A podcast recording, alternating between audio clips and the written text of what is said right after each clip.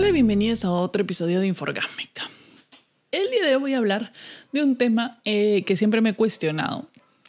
Yo tengo una idea muy concreta, pero a veces eh, otras personas me han hecho dudar acerca de, mm, la idea que yo tengo. Y, a veces me da pena que, que personas a las que yo quiero mucho o, o, que veo, amigues, que lo, lo hacen simplemente por una necesidad de tener o retener a una pareja. Es el ocultar tu pasado. es, es una convención, una convención en nuestra sociedad o en esta sociedad, em, gracias al querido y adorable patriarcado, que muchas mujeres y algunos hombres escondan o tengan vergüenza de su pasado sexual o de su pasado romántico o amoroso. Yo creo que el único pasado que tienes que avergonzar es cuando alguien, o sea, cuando dices que, no sé, todas las mujeres están locas porque siempre me da mal en todas las relaciones.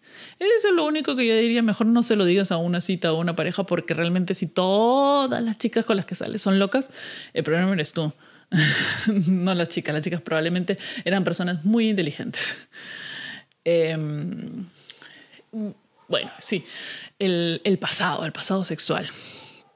Yo cuando empecé a descubrir o abrirme a la vida sexual, eh, tuve muchas experiencias y muchas experiencias que a mí me han hecho feliz, que me gusta contarlas y como ustedes saben que las hablo en el podcast. Y de las... Ups. y de las cuales yo no me avergüenzo en lo más mínimo.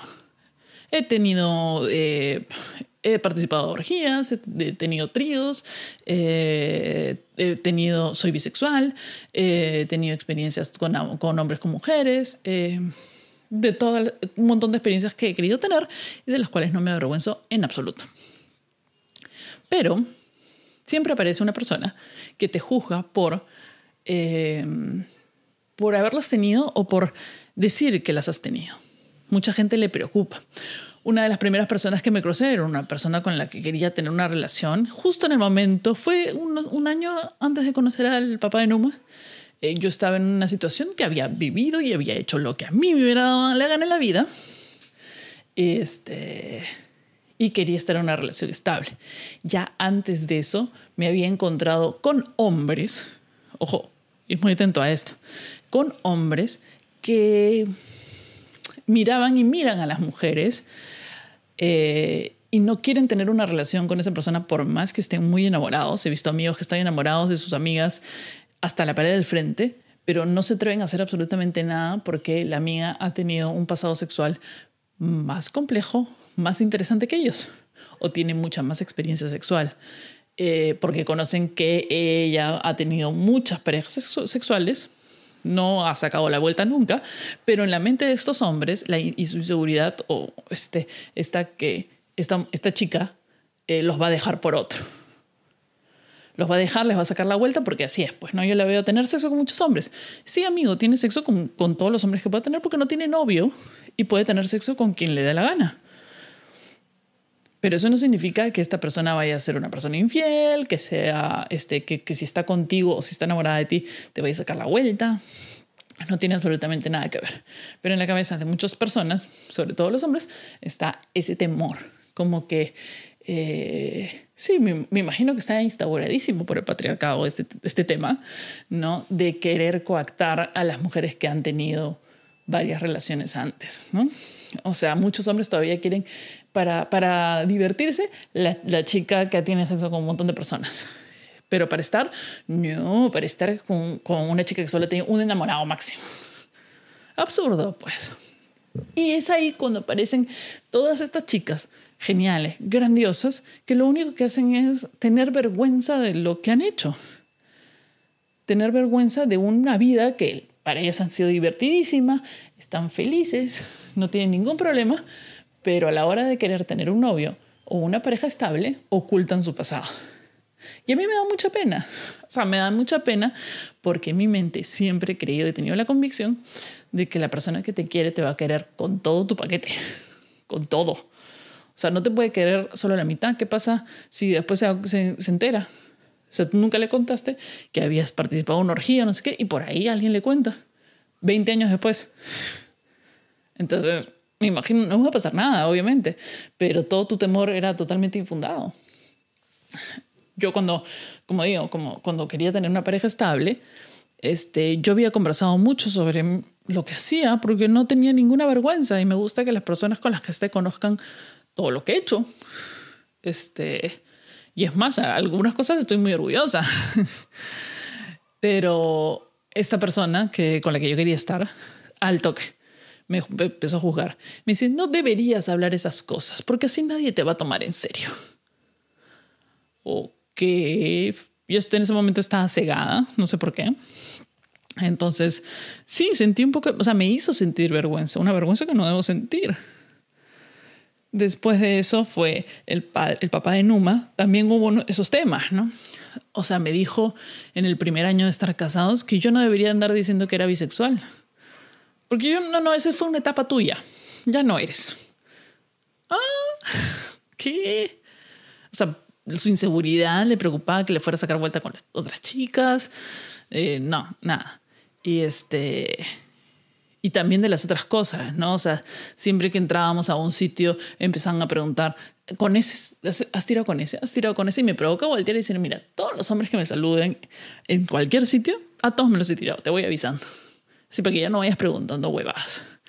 Este, ya después de eso decidí, o sea, estaba por todo este proceso de la separación y qué sé yo, y no he tenido una pareja estable, hasta que empecé a salir con un idiota eh, y mira, en ese, en ese momento ni, ni siquiera me había percatado, pero siempre me hacía preguntas porque escuchaba el podcast me hacía preguntas como, ay, este, ¿y todo lo que dices en el podcast es verdad?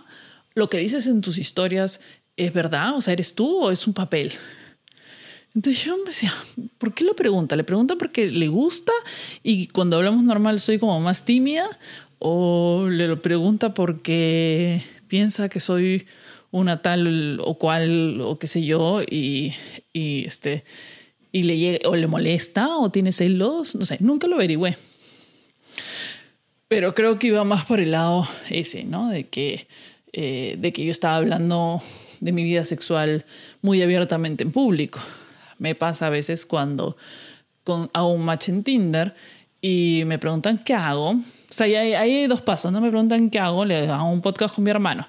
¿Qué podcast? Moralmente incorrecto. Lo ven, se dan cuenta quién es mi hermano. Ese es un primer proceso.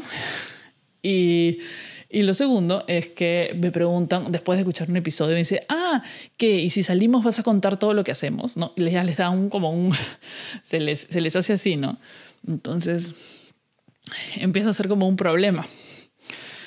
Y no, no veo por qué, o sea, yo no sé, yo nunca me he puesto, o sea, si conozco un chico, asumo que ha tenido una buena vida sexual, ¿no? Me imagino.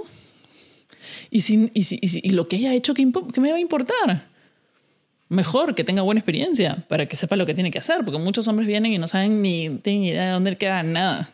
Entonces yo prefiero que vayan, practiquen y regresen acá bien, bien, este, con varios talentos, igual con una chica. ¿Por qué me voy a estar preocupando con quién salió antes que yo? No entiendo. Si ya no está con esa persona. O sea, eh, ¿por, qué, ¿por qué quiero juzgar su pasado? ¿Y por qué ocultar el tuyo? ¿Por qué vas a ocultar tu pasado? Si tu pasado, todo lo que has hecho en tu pasado, te ha convertido en la persona que eres. A menos que estés ocultando un asesinato, no creo que necesites ocultar absolutamente nada de tu pasado. Y ojalá todas las mujeres tuviéramos la libertad de poder vivir así para no tener amigas que veo que dicen, ay, pero no quiero hablar de mi pasado, porque mi novia se va a enterar. Bueno, que se entere, ¿no? Si te quiere, si te quiere ¿qué le va a importar? O sea, no es que hayas, este, no sé, pues, mm, eh, matado perritos, no sé, no es que hayas hecho algo que, con la que esa persona no puede vivir. O sea, es simplemente sexo o sea, hasta si haya sido trabajadora sexual, yo no creo que esa deba ser una causal de que alguien deje de quererte. De que alguien deje de quererte. Si esa persona te quiere, el pasado es el pasado y punto. Y no hay que hacer rollos. Eh, ¿Ustedes les ha pasado algo por el estilo? ¿Tienen alguna experiencia sobre eso? Cuéntenmela, ya sea en mis redes sociales, en Facebook o Instagram, como arroba Marianitra, o en los comentarios. Y si creen que tienen una amiga que necesita escuchar este mensaje o una amiga que necesita escuchar este mensaje para que se deje de huevadas, eh, compartan, compartan el episodio en sus redes sociales, en historias, me etiquetan, etcétera, etcétera. Y así harán que Inforgásmica pueda crecer. Eso es todo y nos vemos en el siguiente episodio. Gracias.